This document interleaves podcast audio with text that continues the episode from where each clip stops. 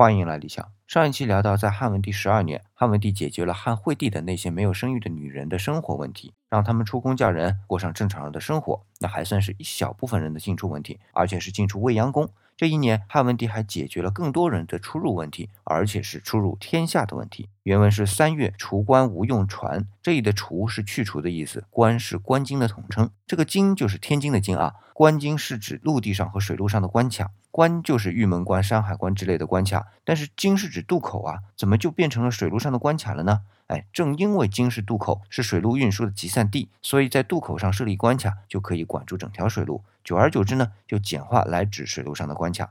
那刚才提到的天津，原来叫天津卫，就是天子渡京的地方设立卫所嘛，不就是水路上的关卡吗？那再来看船，就是今天的护照啊。所以无论是水还是路，进出都不再需要护照了，这就是今天的免签啊。而且面对的是全天下，这得是多强大而带来的自信啊！